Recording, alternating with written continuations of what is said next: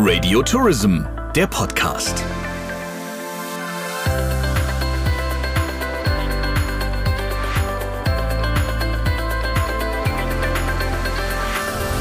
Herzlich willkommen zum Radio Tourism Podcast. Ich bin Sabrina Gander und heute gibt es ein Exklusivinterview mit dem Virologen und Epidemiologen Professor Alexander Kekulé. Er war einer der Stimmen, der schon im Frühjahr 2020 vor dem Virus aus Wuhan gewarnt hat und gemeint hat, das ist auch bald bei uns. Er war auch einer der ersten, der gesagt hat, lasst uns wenigstens jetzt zum Schutz schon die Masken rausholen, als die Masken noch sehr, sehr kritisch hinterfragt wurden.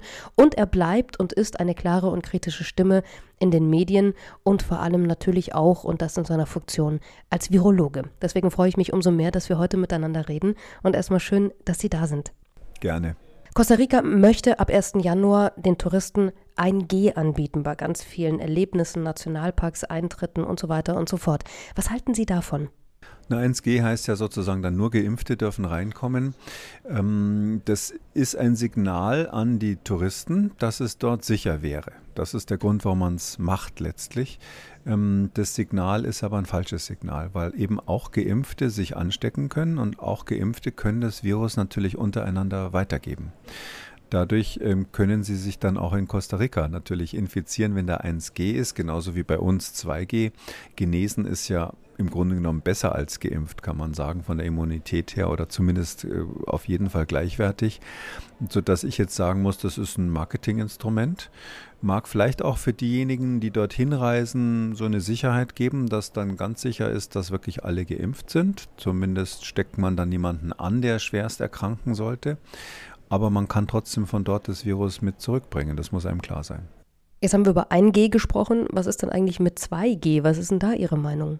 Ja, ich glaube, 2G, es wird dorthin kommen letztlich. Also das 1G ist wissenschaftlich gar nicht zu begründen, aber 2G wird wahrscheinlich ähm, so der Endzustand, sage ich mal, sein dieser Pandemie. Das heißt, es wird ähm, auch natürlicherweise Menschen geben, die geimpft sind und Menschen geben, die genesen sind. Irgendwann, wenn Sie von heute mal nach fünf Jahren nach vorne denken, ist es, haben Sie ja kaum eine Chance, wenn Sie ungeimpft sind, sich dann nicht irgendwann mal anzustecken, gerade weil die Geimpften ja noch infektiös sein können. Und ähm, deshalb glaube ich, 2G äh, ist zwar der Endzustand, aber die Frage ist, wie kommen wir dahin? Sind wir da noch weit genug dafür? Und wir müssen eigentlich drei Sachen äh, vorher machen, wenn wir 3, 2G anfangen wollen, wenn wir das wirklich machen. Wir müssen erstens äh, die, äh, diejenigen überlegen, was wir mit denjenigen machen, die über 60 sind und ungeimpft, also die Risikopersonen. In Deutschland sind es ungefähr drei Millionen Menschen. Ähm, wenn sie 2G haben, dann breitet sich ja das Virus unter den Geimpften unbemerkt aus. Sie haben eine sozusagen verdeckte Welle der Geimpften dort im Land. Die lassen sich nicht testen, die verhalten sich unvorsichtig, ähm, kann man gar nicht sagen. In dem Fall, die glauben halt, dass, es, dass, dass für sie die Pandemie vorbei ist. Äh, und die stecken dann andere an. Das heißt also auch diese Menschen, die also ungeimpft sind und im Risiko stehen, sind sehr, sehr gefährdet. Ähm, solange wir die nicht entweder geimpft oder anderweitig geschützt haben, können wir nicht einfach auf 2G umstellen, meines Erachtens. Das Zweite, was wir uns überlegen müssen, ist, wir brauchen ein Konzept, was wir mit den Kindern machen, bevor wir das machen, weil die Kinder ja definitiv bis elf Jahre und danach ist es seit neuerdings empfohlen, aber bis elf Jahre sich nicht impfen lassen können in, in Europa bisher. Und auch danach ist es so, dass jetzt nicht alle Eltern gesagt haben, jawohl, ich lasse mein Kind impfen von 12 bis 17. Da ist die Beurteilung ja ambivalent. Und deshalb müssen wir uns überlegen, wenn wir 2G machen, heißt es, das Virus breitet sich ungehemmt aus, weil sie ja ähm, äh, darüber hinaus, dass die 2G-Menschen, wenn ich mal so sagen darf, sich, sich mutiger verhalten, wenn die mal krank werden. Ja? Wenn die mal Erkältungssymptome haben, dann gibt es wahrscheinlich solche, die sagen, naja, es kann alles sein außer Corona, bin ich doch geimpft. Oder Leute, die sagen, naja, es ist vielleicht Corona, aber macht ja nichts, ich bin geimpft. Und äh, die verhalten sich trotzdem sozusagen nur ihrem Gesundheitszustand entsprechend. Und die werden ja nicht schwer krank, das heißt, die gehen vielleicht weiter einkaufen, zur Arbeit und so weiter, auf Partys. Und dann haben sie massive Ausbrüche, die Inzidenz geht hoch und die Kinder werden quasi zwangsinfiziert. Nicht zwangsgeimpft, sondern zwangsinfiziert. Und da meine ich, da bräuchten wir schon mal einen gesellschaftlichen Dialog darüber, ob wir das wirklich wollen de facto angeordnet ist es ja schon fast. Ich sage es absichtlich so ein bisschen provokativ. Wenn Sie an Nordrhein-Westfalen denken, Äh, da ist ja jetzt festgelegt worden, dass in Schulklassen nur noch die Kinder zu Hause bleiben müssen, die positiv getestet sind. Das nennen wir Isolierung. Derjenige, der positiv ist, wird isoliert. Und die Kinder, die sonst in der Klasse waren, die werden ja gar nicht mehr heimgeschickt. Also die Quarantäne im engeren Sinn, also jemand, der Kontaktperson war, dass der sich quasi nach Hause begeben muss, das ist dort abgeschafft. Also die Quarantäne den, für Schüler ist in Nordrhein-Westfalen abgeschafft. Äh, und das nächste, was dort diskutiert wird, ist, ob die Masken jetzt in der Schule ganz abgeschafft werden. Und da glaube ich, kann man natürlich alles überlegen, aber da sollte man offen sagen, wir machen das und dann nehmen wir in Kauf, dass die Kinder alle in der Schule infiziert werden. Und ähm, wissen Sie nicht, alle Eltern sind ja Virologen. Also Virologen würden wahrscheinlich sagen, ja okay, äh, nicht so schlimm. Ja, das ist so ähnlich, als wenn Sie, äh, was weiß ich, Waffenexperte sind und sagen, im Fuß mit dem Kleinkaliber getroffen zu werden, ist vielleicht nicht so schlimm. Keine Ahnung, ich bin da kein Experte für, aber jeder andere würde sagen, nee, lieber nicht. Ja, Ein schöner Vergleich. Mache ich lieber nicht. Manchmal ist er so, der sich besser auskennt, ja. Oder wenn Sie Fachmann für Schlangen sind und werden von einer Schlange gebissen und sehen sofort, die war nicht Gift giftig, sagen sie nicht so schlimm. Ja, so ist der Virologe eben so, dass er eventuell sagt, naja, so ein Kind, das sich mit Corona infiziert, nicht so schlimm, aber das können sie nicht den Eltern abverlangen, dass sie das sozusagen in Kauf nehmen. Und ich finde, das muss man diskutieren, muss man drüber reden, bevor man diese Durchseuchung in den Schulen startet und nicht einfach machen, wir sind ja hier ein demokratisches Land. Und das Dritte, was wir brauchen, um 2G einzuführen, ist eben ein Konsens darüber, wie es danach denn dann weitergeht, weil wir werden dann ähm, ganz viele Infektionen haben. Die Inzidenz wird hochgehen, nicht runter, hoch, weil sie Menschen haben, die sich nicht mehr schützen, die infizieren sich, das Virus wird neue Varianten produzieren. Das sind jetzt keine monstergefährlichen Varianten. Ich weiß, Kollegen von mir waren da von irgendwelchen Horrorviren. Das sehe ich überhaupt nicht so, aber das wird neue Varianten geben, die sich auch bei Geimpften und Genesenen ausbreiten. Das heißt, es wird immer wieder Infektionen geben. Die meisten werden dadurch immunologisch nur besser, was uns nicht stark macht, macht uns, was uns nicht umbringt, macht uns stärker. Aber es wird eben so sein, dass es auch einzelne Todesfälle gibt. Ganz klar. Es wird auch mal ein 50-Jähriger sterben, obwohl er zweifach geimpft war. Und da müssen wir als Gesellschaft uns die Frage stellen, gehen wir damit um, so wie mit anderen Krankheiten auch. Ja, Grippe als gutes Beispiel. Da sterben im Jahr ja, zwischen 8.000 und 25.000 Menschen in der Größenordnung sind wir bereit, das jetzt für Corona noch obendrauf, das wäre ja dann zusätzlich in Kauf zu nehmen. Sagen wir, 20.000 Tote im Jahr, um mal sowas zu nennen, ist in Ordnung in Anführungszeichen. Das ist gar nicht so einfach, diese Diskussion zu führen, weil ähm, Sie haben ja jetzt ein Volk in Deutschland, äh, eine Bevölkerung in Deutschland, die die ganze Zeit alarmiert waren, die die wahnsinnige Angst davor haben vor diesem Virus, den man, sage ich mal so ein bisschen, vielleicht provokativ, auch ein bisschen absichtlich Angst gemacht hat. Im, mit einer guten Absicht. Und zwar, weil man ja wollte, dass die die Masken anziehen. Man wollte, dass sie die Schutzmaßnahmen einhalten. Und jetzt will man, dass sie sich impfen lassen. Also äh, winkt man so ein bisschen mit dem Leichentuch, wenn ich mal so sagen darf. Und denen allen jetzt zu erklären, pass mal auf, das war gestern, heute müsst ihr mit dem Virus klarkommen. Und auch wenn vielleicht mal ihr gehört habt, dass in der Nachbarfamilie die Großmutter dran gestorben ist, obwohl sie geimpft und geboostert war, ähm, trotzdem sollt ihr euch jetzt entspannen und in Urlaub fahren und alles Mögliche machen. Das wird keine leichte äh, Kommunikationsaufgabe. Wenn wir nochmal ganz kurz auf das Jahr 2020 schauen, wir sind jetzt Stand äh, heute, wir machen das Interview Ende Oktober 21, höher in den Inzidenzen als letztes Jahr um die Zeit. Jetzt gucken wir mal voraus mit Ihnen, Herr Kikole. Was meinen Sie denn, was wird das für ein Winter? Weil ich da, denke, das ist auch für die Branche, gerade für den Wintertourismus, jetzt gerade wirklich eine eklatant wichtige Frage. Ähm, Im Winter wird es so sein, dass zumindest lokal die Inzidenzen massiv ansteigen werden. Wir werden Ausbrüche haben, wo dann in, in bestimmten Regionen, je nachdem wie es gemessen wird, kommt ja auch immer darauf an, für was die Inzidenz bestimmt wird, da werden sie dann 500 haben oder ähnliches. Also horrend klingende Inzidenzen. Bundesweit in Deutschland glaube ich nicht, dass wir in diesen Bereich kommen werden. Ähm, und das ist auch jetzt gerade aktuell die Frage. Wir haben ja jetzt ähm, so eine Entwicklung, äh, die wir in England zum Beispiel beobachten, wo die ja diesen Freedom Day hatten ähm, und eine ähnliche Situation in Japan, wo es im Sommer jetzt nicht absichtlich, aber unabsichtlich den Fehler gab, dass man die Maßnahmen zu sehr schleifen hat lassen und da hatten die eine ganz schlimme Welle im September, August, September. Mm, und wir sehen aber in diesen Ländern, wo man so diesen Fehler letztlich gemacht hat, der auch zu vielen Toten geführt hat, da sehen wir, dass es sich jetzt wieder beruhigt. Und zwar mm, nicht ganz klar warum. Zum einen natürlich Impfung, die läuft ja weiter in beiden Ländern, in Japan zum Beispiel sehr erfolgreich. Aber zum anderen muss man mutmaßen, dass sich die ähm, Bevölkerungsgruppen, die sozial sehr aktiv sind, die natürlich einen großen Anteil dieser Infektion dann immer machen, dass sich die einfach schon nach und nach durchinfiziert haben. Also dass wir so eine Art Sättigungseffekt dort haben. Ähm, und ähm, es kann durchaus sein, dass wir in Deutschland sowas ähnliches mit äh, starker Impfung jetzt, weiterer Impfaktivität plus ähm, der Situation, dass ähm, Menschen, die nicht geimpft sind, sich einfach so infizieren, dass wir schon in den Herbst hinein sowas beobachten. Das ist nicht auszuschließen. Dass es also jetzt auf dem Plateau bleibt, die Inzidenz, oder sogar wieder runtergeht. Ähm, es kann aber auch sein, dass wir hier nur sozusagen die erste Schulter eines größeren Bergs quasi sehen, wie es letztes Jahr auch war, weil das Virus in der kalten Jahreszeit ja quasi munter wird. Ja, das ist umgekehrt wie ein Reptil, die in der Kälte immer schlafen und bei Wärme munter werden, ist bei dem Virus so, dass das in der kalten kalten Jahreszeit richtig aufdreht. Und deshalb wär, würde ich davor warnen, jetzt ausgerechnet ähm, sozusagen alles locker zu machen und die Zügel schleifen zu lassen, weil sie wissen nicht, was als nächstes passiert. Und in den Winter hinein, meine ich, sollen wir weiterhin die Maßnahmen haben. Dann werden wir ja, wir werden einen Anstieg der Inzidenz haben. Wenn, man, wenn die Politik da vernünftig ist, wird er nicht über 200 gehen in der Größenordnung. Was heißt, wenn die Politik vernünftig ist?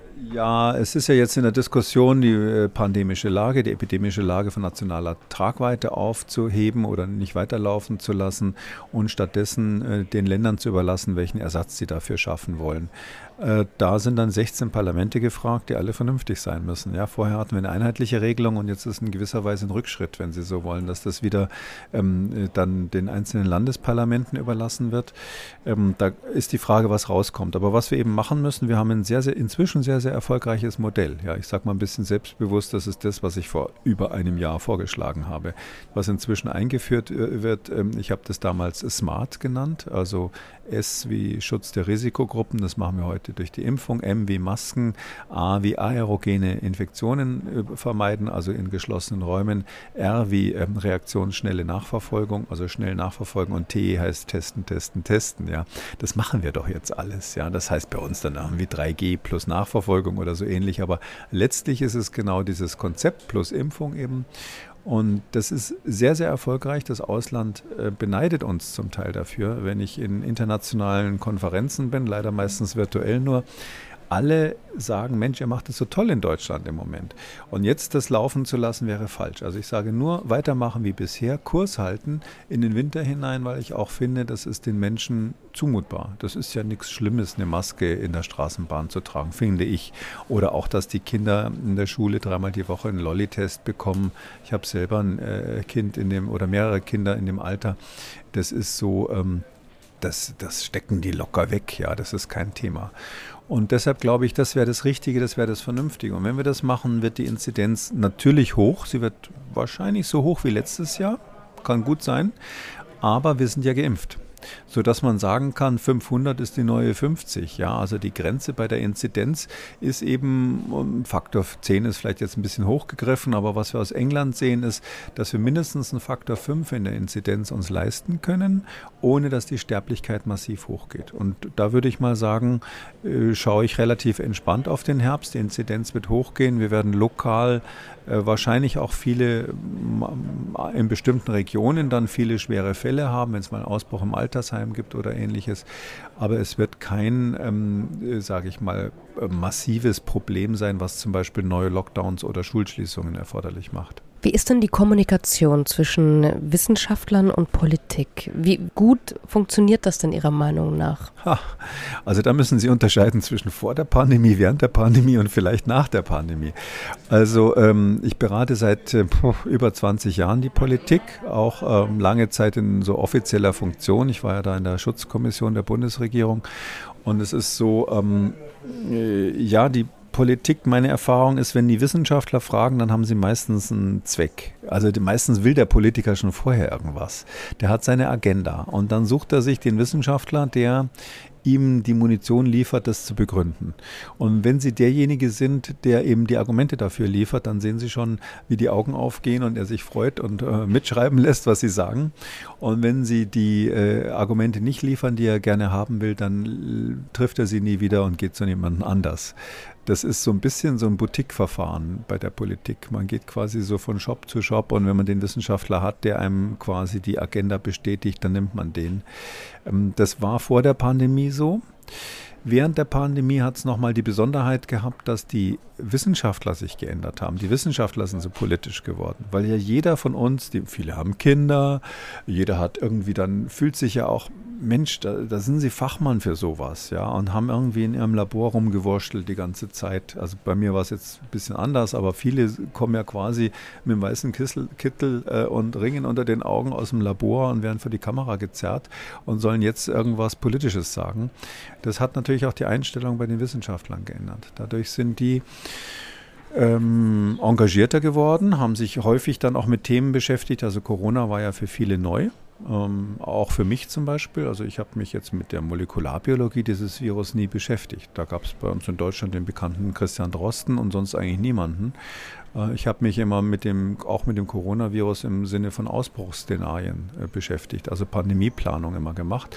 Aber es gab andere, die kamen weder aus der Molekularbiologie des Coronavirus noch aus der Pandemieplanung, sondern haben was ganz anderes vorher gemacht und sind jetzt so in dieses Thema eingestiegen aus verschiedenen Gründen. Auch sehr wichtig aus, finde ich, aus einem wichtigen, notwendigen Engagement, da was beitragen zu wollen.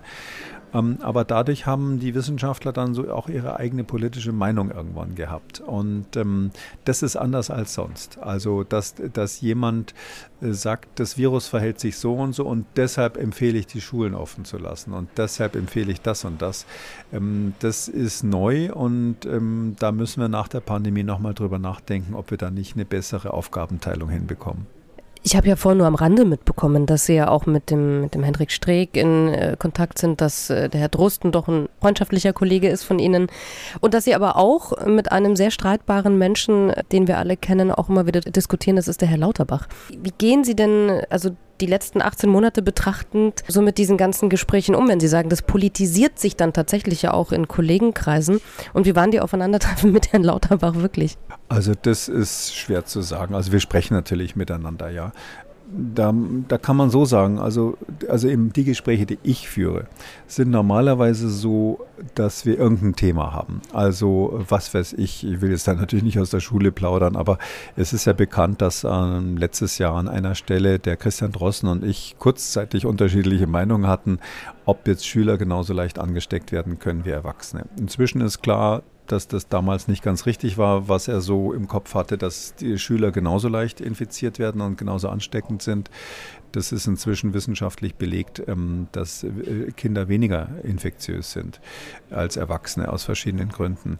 Ähm, und sowas diskutiert man dann natürlich. Ja, da redet man mal drüber. Vor allem, wenn es natürlich die Medien dann aufgegriffen haben, dann ist es notwendig, drüber zu reden und dann auch, glaube ich, unser beider Interesse gewesen, äh, da irgendwie nach außen hin eine sozusagen vereinheitlichte Kommunikation hinzukriegen, weil wir beide, und das gilt, glaube ich, für die meisten Fachleute, der Meinung sind, äh, der Streit zwischen Fachleuten ist so eine Nebensache bei dem Thema. Es ist viel wichtiger, dass man Lösungen äh, voranbringt, statt den Eindruck zu erwecken, die wissen ja selber nicht, was sie wollen. Ähm, und dann gibt es natürlich auch Kollegen, was weiß ich, also ich kann das ja offen sagen, mit dem Hendrik Streeck, der ist ja sehr, sehr angegriffen worden, weil er zumindest das, was in der Presse so ähm, wiedergegeben wurde, da mit so einer Extremposition zitiert wurde. Ähm, hauptsächlich, weil es letztes Jahr im Herbst ja tatsächlich das Problem gab, dass ähm, diese Lockdowns von der Politik viel zu spät beschlossen wurden. Da haben zum Beispiel, um die genannten zu erwähnen, der Christian Drosten und ich sehr laut gerufen, man muss was machen. Wir haben fast mit dem gleichen Vokabular vor der Herbstwelle gewarnt. Ähm, er hat, glaube ich, von einem viralen Sturm gesprochen und ich von einem viralen Orkan, aber ohne dass wir das wussten und wir haben ja keinen, ähm, wir haben ja das ja nicht abgesprochen. Äh, also und, und trotzdem ist es so gewesen, dass dann im Herbst ähm, die Politik sich erstmal dagegen entschieden hat und da ist dem Hendrik Streeck ja ähm, vorgeworfen worden, dass er quasi die Munition geliefert hätte für die Politik, dass sie äh, sich da ähm, nicht eingesetzt hat dafür.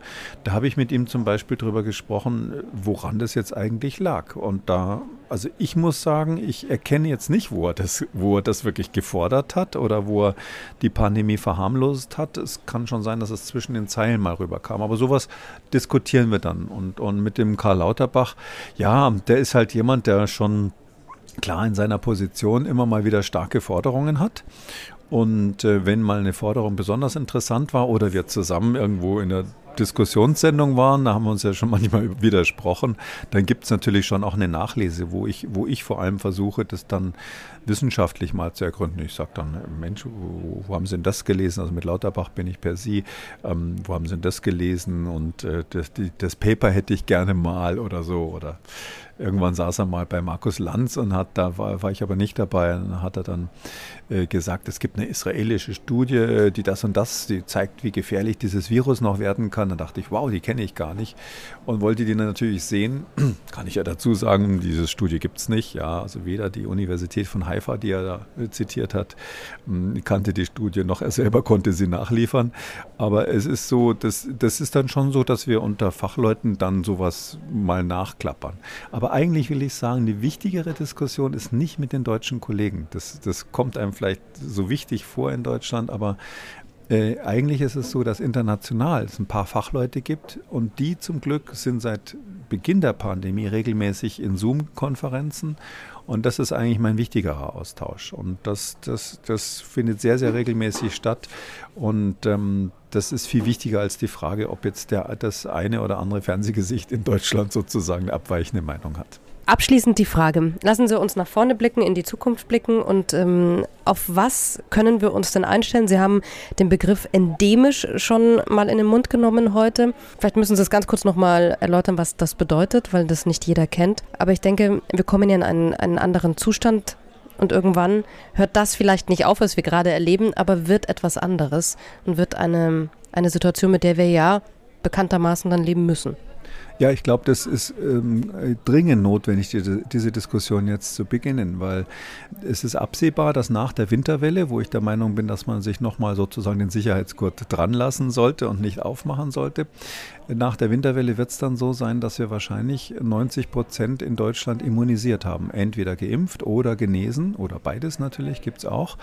Und dann ist die Frage, wie gehen wir mit so einer Lage dann um? Da wird es dann eben noch weiter Tote geben, immer mal wieder, auch bei Geimpften und Genesenen. Da ist das Risikoprofil ja so, dass äh, vor allem ältere Menschen ein Risiko haben. Äh, wir werden Kinder haben, die ungeimpft sind, die sich infizieren können. Und ich glaube, dieser Zustand, der wird dann man sagt, so ein eingeschwungener Zustand sein. Es wird so sein, dass quasi immer mal wieder die junge Generation infiziert wird. Dann wird es einzelne Todesfälle geben. Wir werden wahrscheinlich dann pro Jahr einige tausend Corona-Tote weiterhin haben. Und äh, sagen wir dann, das ist okay, damit leben wir jetzt. Wir machen uns jetzt sozusagen locker trotzdem ähm, oder äh, mach, sind wir dann so, dass wir so verängstigt sind von der Pandemie, dass wir weitere Maßnahmen sozusagen haben wollen und uns weiterhin schützen wollen? Ich glaube, da wird es zwei Gruppen in der Bevölkerung geben. Da wird es die Letzteren geben, die sagen, die haben doch immer gesagt, das Virus ist so gefährlich, äh, ich will mich weiter schützen. Die, die müssen mich, der Staat muss mich schützen. Und da wird es andere sagen, Reisebranche ist ein gutes Beispiel, die werden sagen, ja, jetzt ist endlich mal Schluss damit, jetzt wollen wir wieder uns entspannen und, und, und positiv denken. Ich glaube, das wird ähm, interessant, eine ganz interessante Phase werden. Ich bin natürlich der Meinung, ähm, am Ende des Tages ist Leben immer riskant, nicht? Sie sind zum Tode verurteilt seit ihrer Geburt und ähm, es wird, gibt, gibt immer Risiken, mit denen, die wir in Kauf nehmen. Und je besser wir die Risiken verstehen, desto eher sind wir bereit, sie in Kauf zu nehmen. Wir steigen in Flugzeuge, obwohl wir wissen, sie könnten abstürzen. Passiert natürlich extrem selten. Wir ähm, wissen, dass Kinder und Jugendliche sehr häufig im Straßenverkehr sterben. Trotzdem fordert keiner, dass die ähm, äh, Verkehr, Straßenverkehr abgeschafft wird. Äh, und ich sehe sogar so den äh, einen oder anderen äh, zwischen zwei Ampeln einfach quer über die Straße gehen, weil er meint, dadurch ist er schneller unterwegs. Wir nehmen individuell dieses Risiko in Kauf. Warum machen wir das beim Straßenverkehr? Ja, weil da ein Auto kommt und wir wissen, wie ein Auto sich verhält. Wir wissen, wenn es weit weg ist, können wir die Geschwindigkeit einschätzen und beim LKW haben wir vielleicht ein bisschen mehr Respekt als beim Fahrrad. Und ähm, so ähnlich, glaube ich, ist es beim Virus jetzt auch bald, dass wir das so gut verstanden haben, dass wir wissen, in welchen Situationen muss ich aufpassen. Und wenn ich jetzt wirklich ähm, Krebspatient bin und stehe gerade unter Chemotherapie, dann weiß ich einfach, ich bin jetzt nicht so gut geschützt. Dann mache ich vielleicht nicht gerade die Fernreise mit dem Flugzeug, wo ich dann acht Stunden lang irgendwo mit Leuten zusammen bin, die zwar geimpft sind, aber mich anstecken könnten. Und dann gehe ich vielleicht nicht gerade in den Club in Berlin, wo 2G gilt und, und, und Teil der Leute eben sich äh, infiziert. Und diese individuelle, dieses individuelle Handling des Risikos, das wird die nächste Phase sein, wenn wir diese Endemie haben. Also wenn das Virus quasi da ist, äh, es ist, es ist gekommen, um zu bleiben sozusagen. Und es ist dann da und Teil unseres ähm, äh, täglichen Lebens. Also man könnte sagen, der Unterschied zwischen Pandemie und e-, Endemie äh, im Sinne der Menschen, im Sinne der Bevölkerung ist, dass eine Endemie zum Alltag gehört. Vielen Dank, dass Sie beim Radio Tourism Podcast mit dabei waren, Gast waren. Und jetzt machen wir ein ganz klassisches Cross-Teasing. Sie haben ja ganz, ganz viele andere Fragen, die jetzt sicher noch im Kopf sind. Die haben wir jetzt sicher alle nicht beantwortet, aber das macht nichts, denn es gibt ja einen Podcast von Ihnen, von Professor Alexander Kekulé, und den lege ich Ihnen gerne ans Herz. Und wann erscheint er immer und wie oft? Vielen Dank. Ja. Der heißt der Corona-Kompass. Übrigens genauso wie das Buch, wenn ich schon am Cross-Teasing bin. Ich habe tatsächlich ein Buch geschrieben, wo auch diese Sachen alle erklärt werden. Und der Corona-Kompass erscheint ähm, immer dienstags, donnerstags und samstags. Dreimal die Woche bei MDR und den gibt es aber überall, wo es Podcasts gibt. Wie diesen Podcast auch. Vielen Dank, Herr Professor Alexander Kekule. Vielen Dank, Frau Gander. Radio Tourism der Podcast. Mehr Infos zu Radio Tourism, der Audioagentur für die Touristik, finden Sie auf radiotourism.de.